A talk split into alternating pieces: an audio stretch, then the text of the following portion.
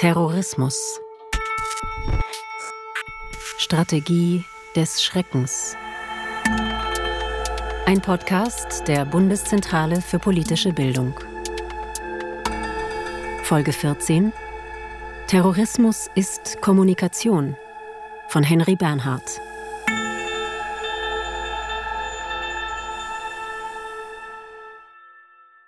Was nützte es Terroristen, wenn ihnen ein perfekter Anschlag gelänge, aber niemand davon erführe? Es wäre Gewalt, mit Zerstörung, mit Todesopfern, aber es fehlte die Botschaft. Denn Terrorismus im engeren Sinne will nicht zerstören um der Zerstörung willen, nicht morden um des Mordens willen. Es geht darum, eine Botschaft zu vermitteln, und das mit Nachdruck, beglaubigt durch die Gewalttat.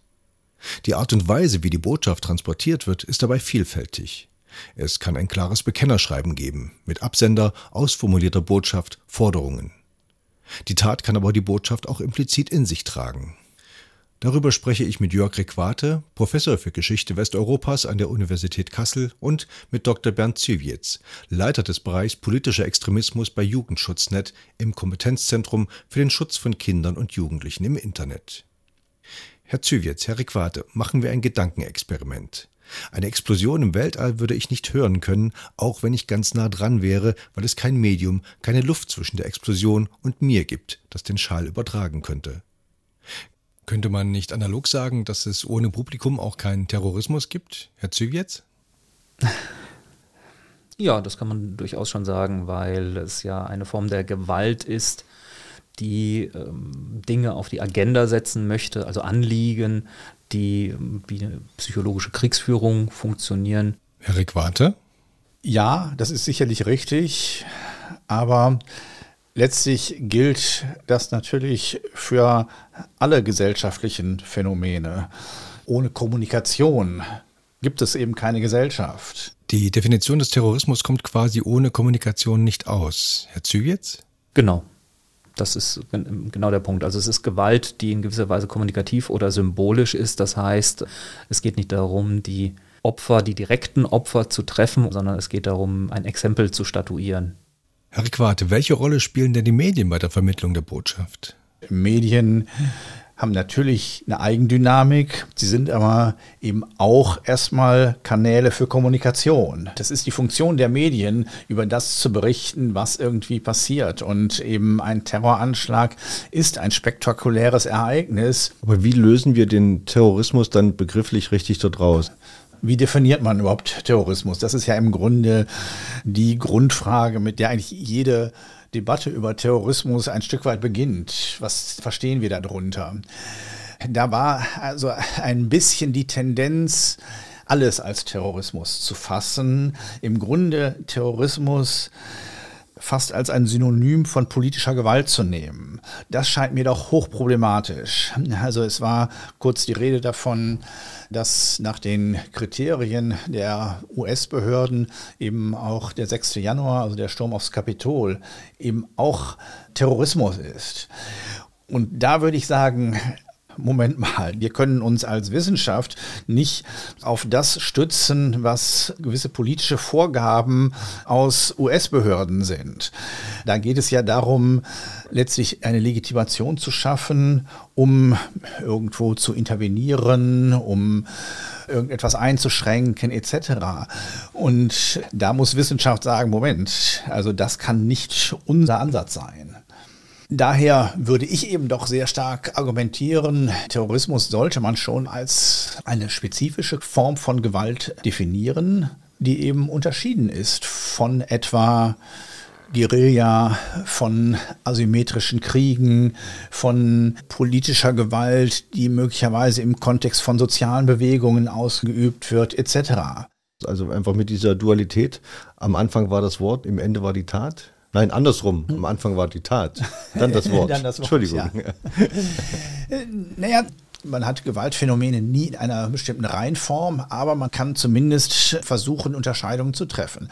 Und von daher leuchtet mir sehr ein, Terrorismus als eine Gewaltform zu verstehen, die in erster Linie erstmal eine Kommunikationsstrategie ist. Berühmtestes Beispiel, der Anschlag vom 11. September das war letztlich ein genialer Medienkuh auf der Art. Wir haben diese zwei Türme.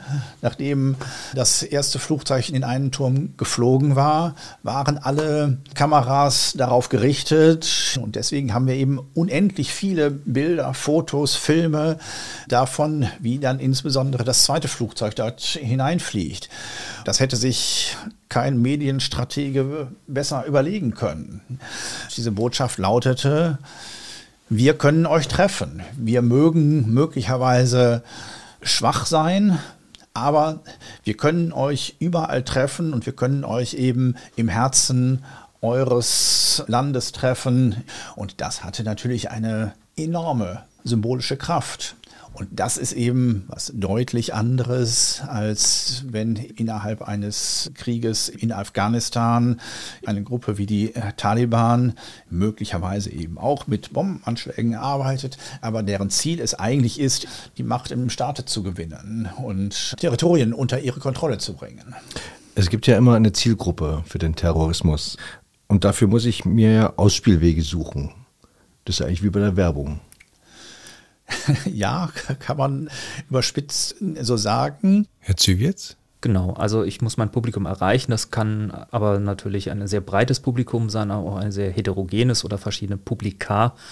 Das kann beispielsweise eben eine Regierung sein, die ich eben erpressen möchte. Ich möchte einen Konflikt eskalieren. Ich möchte eine Gesellschaft treffen in gewisser Weise, die ähm, sozusagen meinen Konflikt äh, wahrnehmen möchte.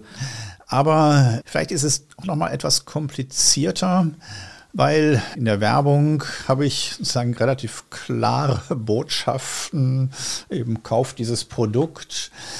Das ist im Terrorismus sicherlich komplizierter, was möglicherweise auch nochmal damit zusammenhängt, dass einfach diese Botschaft auch dann nicht immer so ganz klar ist weil die Eigendynamik des Terrorismus eben dann doch eine Dynamik der Gewalt ist und hinter der möglicherweise dann auch irgendwann die politischen Ziele ein Stück weit äh, in den Hintergrund treten und dieser Terroranschlag dann eben ein Stück weit naja, Selbstzweck ist und die Botschaft dann nicht mehr viel mehr ist als, es gibt uns übrigens noch, ja, und wir können euch noch treffen.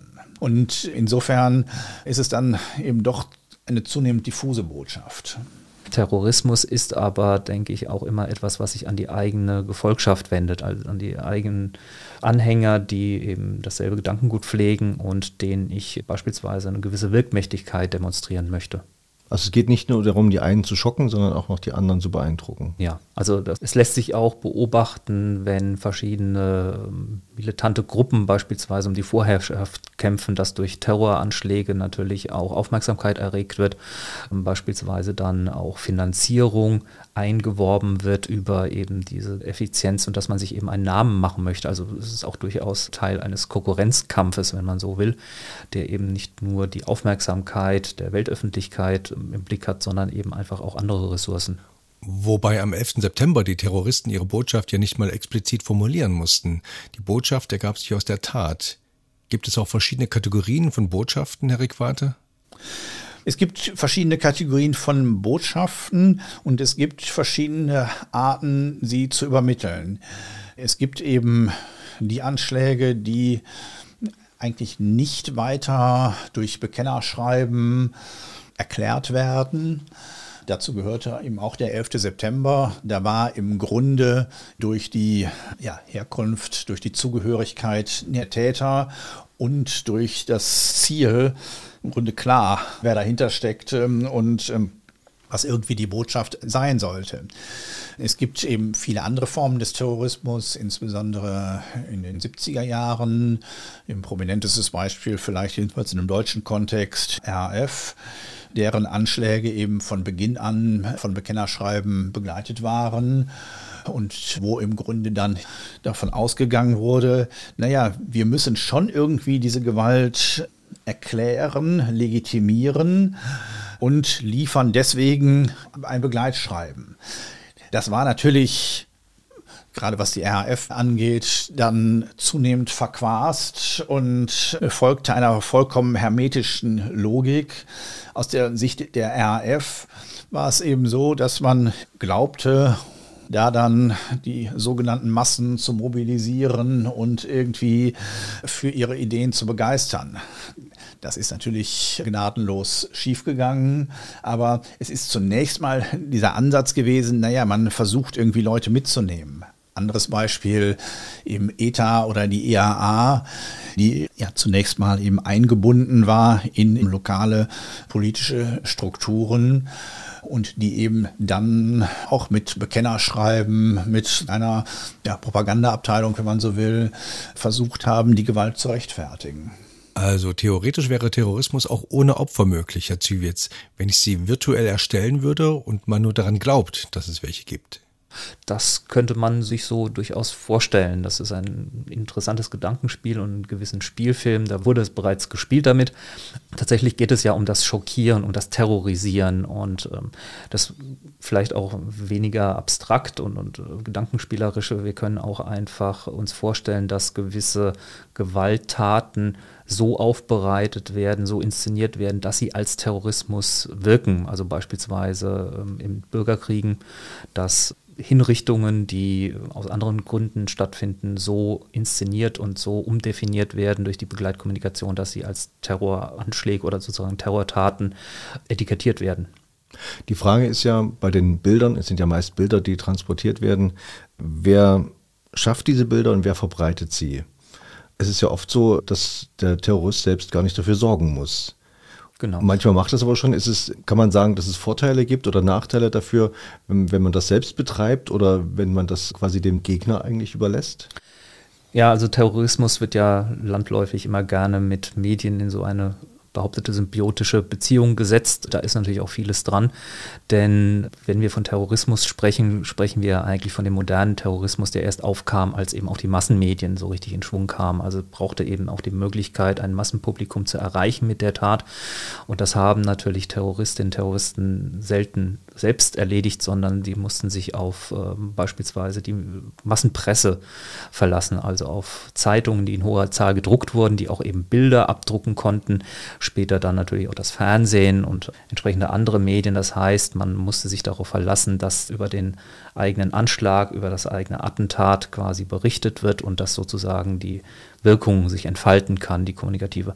Das hat sich aber natürlich im Laufe der Zeit immer ein bisschen geändert durch die neuen medialen Mittel, die einfach Gewaltaktivisten zur Verfügung standen. Herr Rickwarte, wie hat sich denn die mediale Vermittlung über die Zeit hinweg verändert? Also da gibt es natürlich in der Tat dann interessante Veränderungen. Im ausgehenden 19. Jahrhundert haben wir noch keine Fotos, da haben wir Zeichnungen davon. Da gibt es dann auch nochmal die Möglichkeit, eine gewisse Dramatisierung in die Zeichnungen zu bringen. Möglicherweise sieht man eben auf diesen Zeichnungen viel mehr durch die Luft fliegen, als es ein Foto hätte irgendwie erfassen können. Das heißt, es ist eine gewisse Art von Fiktionalisierung in der Dokumentation. So, dann geht die Geschichte im 20. Jahrhundert weiter. 70er Jahre haben wir im Grunde den nächsten Schub einer Medienentwicklung. Wir haben das Fernsehen global etabliert, was eben nochmal eine ganz neue Bühne bietet nun für reale Bilder spektakulär. Die palästinensische Gruppe, die 1972 den Anschlag auf die Olympischen Spiele ausgeübt hat die es damit geschafft haben, sich sozusagen auf die politische Landkarte ähm, zu bomben. Auch da eben nochmal die Frage, wer liefert die Bilder? Naja, es sind da natürlich die Medien, die alle präsent sind ein spektakuläres Ereignis, eine Entführung, die sogar noch mal auf Dauer gestellt ist, sozusagen für mehrere Tage Stoff liefert. Das sieht man weiter bei verschiedenen Entführungen, Schleierentführungen, Entführung von Aldo Moro, Flugzeugentführungen, die im Grunde eben ganz stark sozusagen dieser seriellen Medienlogik folgt. Man sitzt vorm Fernseher und kann jeden Tag den Fernseher wieder einschalten, es ist wieder was Neues passiert. Das ist gewissermaßen von den Terroristen bedient und dann eben von den Medien aufgegriffen worden. So, der nächste Schub der Medienentwicklung, das Internet, verbunden bald mit Handykameras etc. Und da sind es dann nicht mehr nur die Medien, sondern eben 11. September zum Beispiel private Aufnahmen, die dort eine Rolle gespielt haben. So, und inzwischen sind wir noch wieder einen Schritt weiter, dass eben jetzt die Terroristen zum Teil selber das Propagandamaterial liefern, das dann möglicherweise dann von den Medien aufgegriffen wird. Herr Zywitz, beobachten Sie das auch? Jetzt aktuell ist es natürlich so, dass äh, beispielsweise, wenn wir uns die Hinrichtungsvideos des sogenannten Islamischen Staats anschauen, dass hier tatsächlich eine Gruppierung ihre eigenen Terrorbilder kreiert und die auch im, in Umlauf bringt. Äh, das hat auch nicht nur der Islamische Staat so getan, aber bei ihm ist es natürlich sehr dominant geworden. Das heißt, es besteht jetzt eben auch die Möglichkeit, dass äh, Terroristinnen und Terroristen ihr Zielpublikum oder zumindest Teile davon auch ganz direkt erreichen können. Und einen Schritt weiter gehend können wir uns das Attentat von Wien Ende vergangenen Jahres anschauen, bei dem ein Attentäter durch äh, die Wiener Innenstadt gelaufen ist und dass die Bevölkerung mit ihren Handys Aufnahmen Fotoaufnahmen, Videoaufnahmen angefertigt und dann im Netz verbreitet haben. Also da haben wir dann ein Beispiel, in dem die terrorisierte Bevölkerung selbst sozusagen ihre Terrorbilder produziert und unter sich verteilt. Also wir sehen, wie eben auch die Demokratisierung der Medien, der medialen Möglichkeiten da auch ganz neue Verhältnisse schaffen.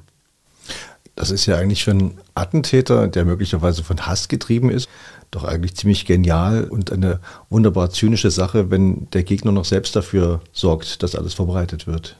In gewisser Weise schon, nur es gibt natürlich auch Nachteile, weil jeder von uns kann im Netz sich ausdrücken, kann Videos von sich einstellen, kann live streamen und entsprechend hoch ist auch das Aufkommen solcher Inhalte. Das heißt, wir haben natürlich viele Möglichkeiten, die jetzt Gewaltaktivistinnen und Aktivisten zur Verfügung stehen, die aber natürlich entsprechend auch einer großen medialen Konkurrenz gegenüberstehen an Inhalten, an anderen Akteuren, die um Aufmerksamkeit ringen und hinzu kommen auch die Möglichkeiten, die die großen Plattformen haben, wenn es darum geht, solche Inhalte auszufiltern, schnell zu löschen, das wieder hochladen, zu unterbinden.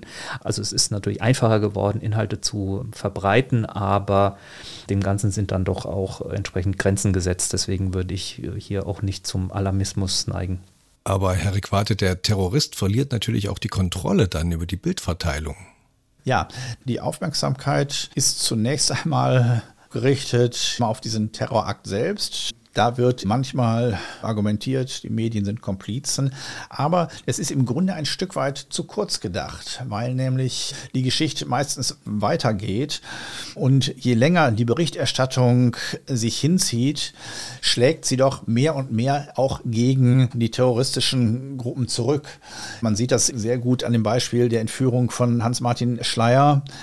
Hans-Martin Schleyer war jetzt von seiner ganzen Biografie her nicht unbedingt jemand, der im linken politischen Spektrum besonders geschätzt war, eben Arbeitgeberpräsident, ehemaliges SS-Mitglied.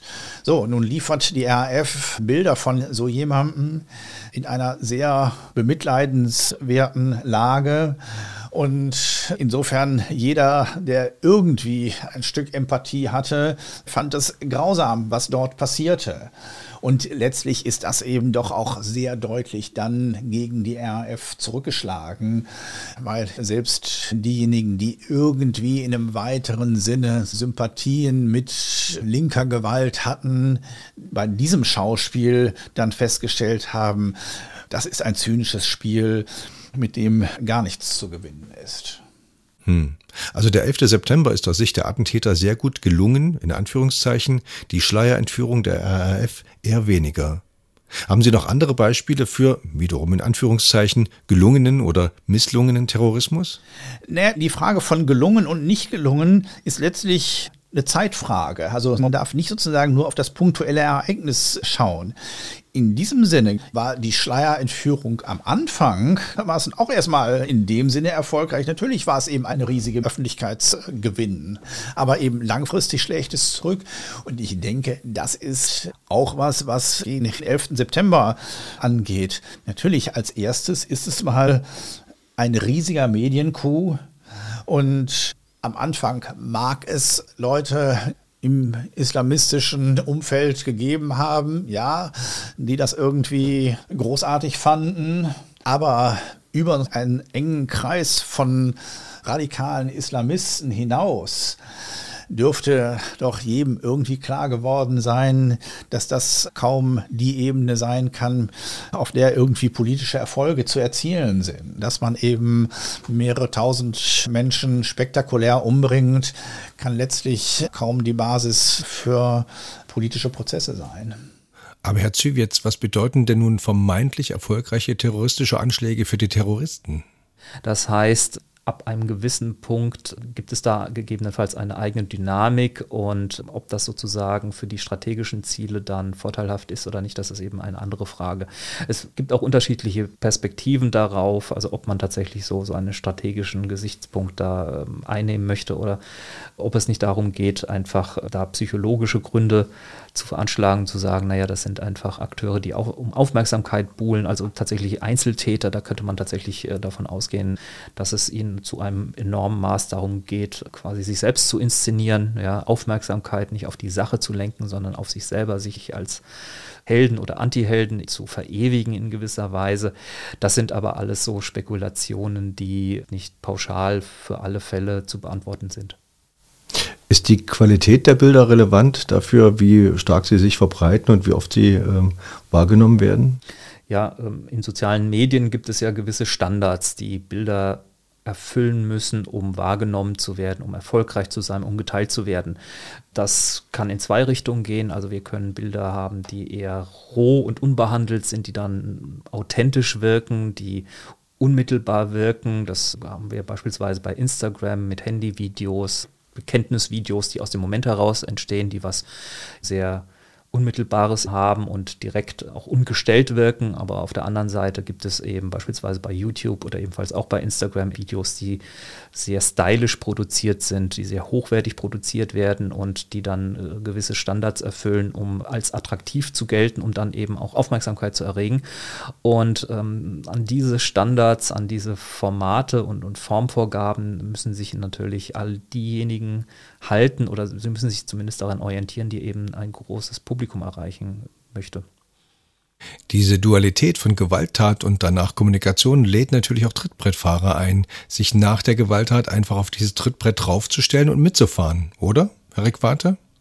Ja, in der Tat. Das ist nochmal ein interessantes Phänomen.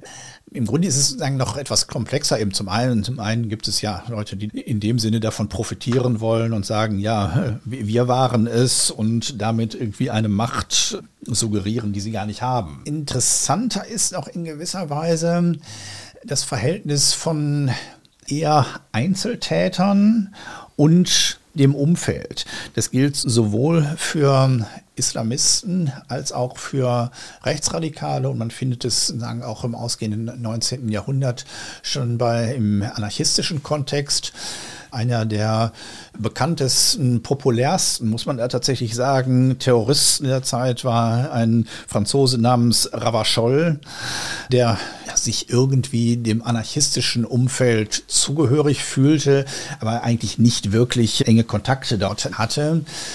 Und der fühlte sich irgendwie berufen, einen Richter in die Luft sprengen zu müssen, der irgendwie ein seiner Meinung nach ungerechtes Urteil gefällt hatte.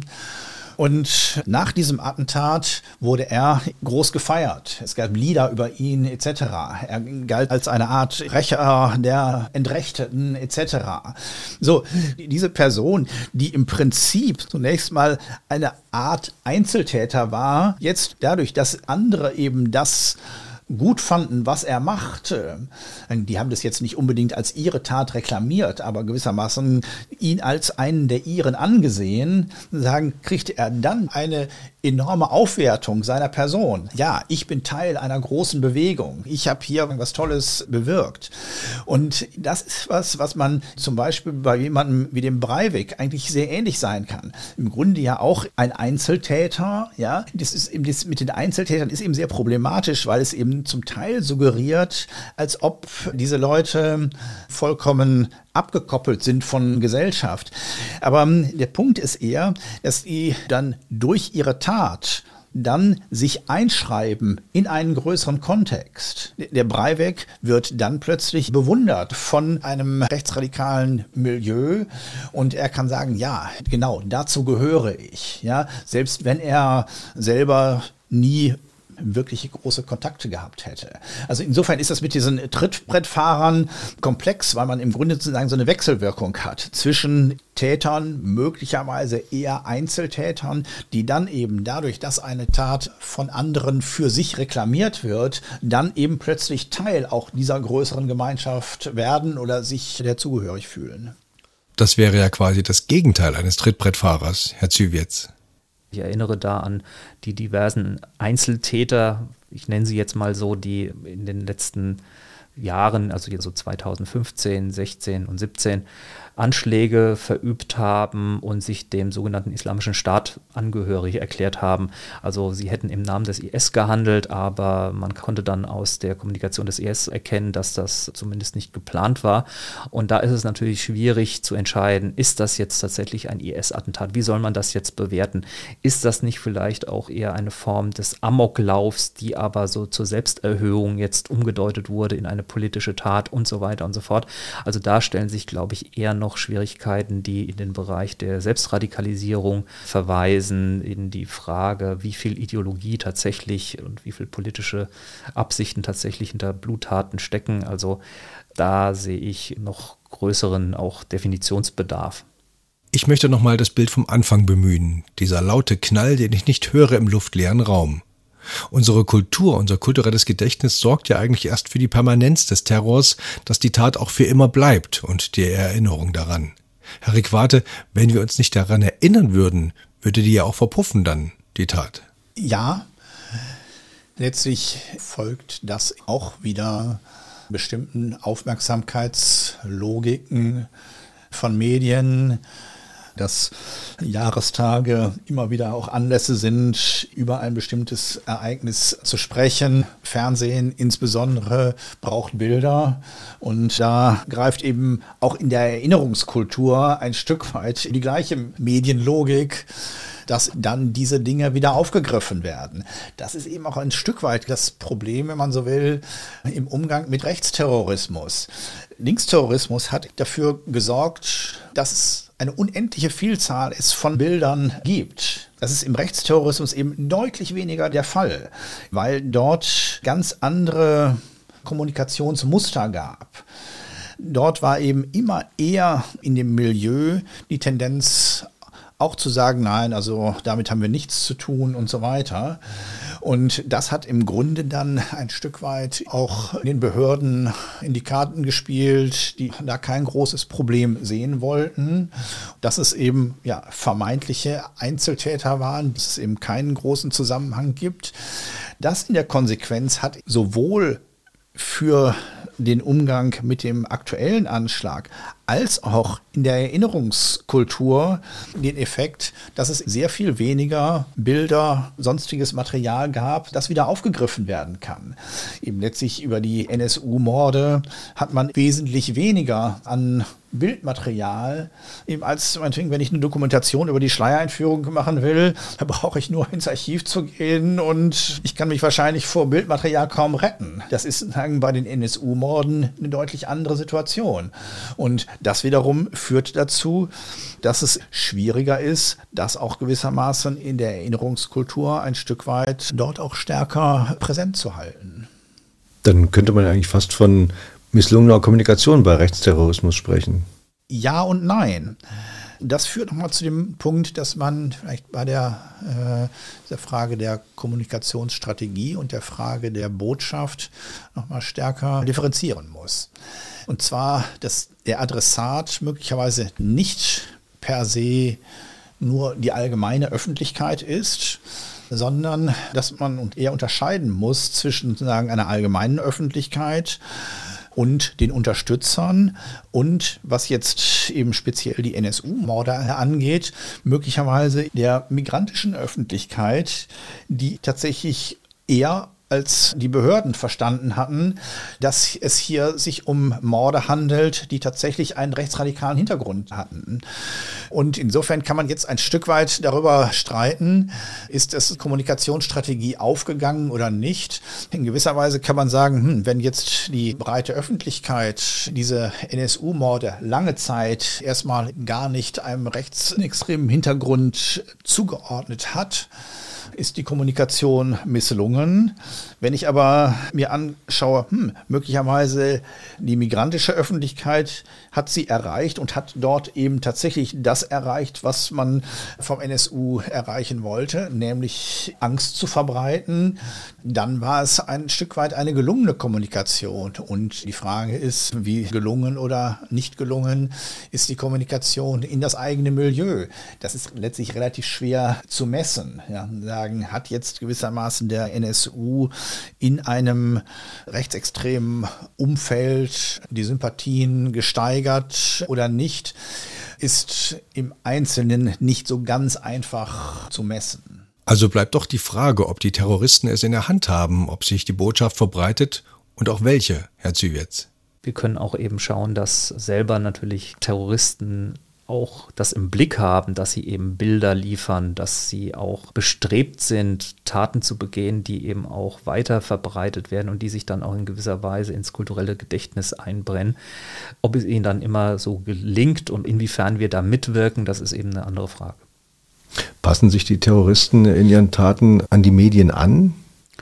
Ja, ich denke schon, dass sich das beobachten lässt. Auf der einen Seite, weil äh, beispielsweise Terroristinnen und Terroristen auch selbst natürlich Medientechnik benutzen, sei es jetzt Handykameras, sei es sozialen Medien, die werden eben genutzt. Und ich glaube, es ist ergiebiger, wenn wir uns anschauen, wer der Gatekeeper ist, also der, der dafür sorgt, dass etwas ein großes Publikum erreicht, der, der sortiert, der gegebenenfalls auch zensieren kann.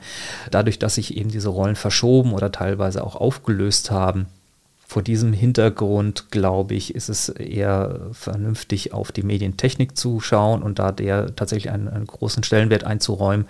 Und das ist eben etwas, an dem sich eben viele andere eben auch orientieren, auch die klassischen Medien, jetzt eben das, das Mediensystem. Für wirklichen Terrorismus brauche ich ja die Tat und die Übermittlung der Botschaft. Wenn ich Terrorismus verhindern möchte, könnte ich ja an beiden Stellen ansetzen habe ich eine Chance, die Botschaft einzudämmen, manchmal die Taten einzudämmen. Das sieht man ja, die Sicherheitsvorkehrungen an Flughäfen haben sich ja nun wirklich extrem äh, geändert in den letzten 20 Jahren. Aber die Botschaften fließen ja noch ungehinderter als vor 20 Jahren, kann man sagen. Ne? Genau. Wenn die Tat begangen wurde, dann stellen sich natürlich unterschiedliche Fragen. Also kann ich das überhaupt eindämmen? Kann ich Journalisten dazu bringen, darüber nicht zu berichten? Hans-Martin Schleier war ja so wirklich ein Paradebeispiel, in dem dann auch Regierung und Medien dann doch zusammengewirkt haben und sich verständigt haben, wie geht man dagegen vor. Ich weiß nicht, ob das heute noch so in der Form möglich wäre, ob es dann nicht einfach einzelne, vor allen Dingen auch Online-Medien gäbe, die, die dann ausscheren würden. Also ähm, das ist zum einen die Frage, inwiefern sich das Verbreiten von Bildern auf so einer größeren Ebene eindämmen oder gar verhindern lässt. Das andere ist, sind natürlich auch wieder die technischen Möglichkeiten. Also der Islamische Staat beispielsweise hat ja auch seine Terrorbilder selbst verbreitet über das Internet, über Messenger-Dienste. Und da können eben entsprechend diese Dienste oder ganz generell die Internetplattformen auch tätig werden. Sie können äh, einfach dafür sorgen, dass dieses Material gelöscht wird, dass eben die Accounts auch äh, gelöscht werden, über die diese Inhalte verbreitet werden. Sie können auch dafür sorgen, dass automatisiert Inhalte aus dem Netz genommen werden. Also auch hier sehen wir wieder, es ist nicht alles ganz schwarz und nicht alles ganz weiß. Es gibt durchaus da Möglichkeiten. Es ist aber natürlich so ein gewisses Hase- und Igelrennen. Terroristinnen und Terroristen finden natürlich immer einen Weg, ihre Botschaften zu verbreiten. Die Frage ist aber, wen sie damit erreichen und wie groß das Publikum ist, das sie damit erreichen. Terrorismus ist nichts ohne Kommunikation. Das bringt auch die Medien in eine spezielle Verantwortung. Näheres dazu hören Sie in Zurückhaltung ist Pflicht, Terrorismus in den Medien unserer Podcast-Reihe. Auf das Phänomen der Einzeltäter geht die Folge unter dem Titel Einzeltäter, einsame Wölfe und ihre Rudel genauer ein. Das war Terrorismus ist Kommunikation von Henry Bernhardt. Diese Folge ist Teil des Podcasts Terrorismus, Strategie des Schreckens der Bundeszentrale für politische Bildung. Alle Folgen und weiterführende Informationen finden Sie auch unter www.bpb.de slash terror-podcast.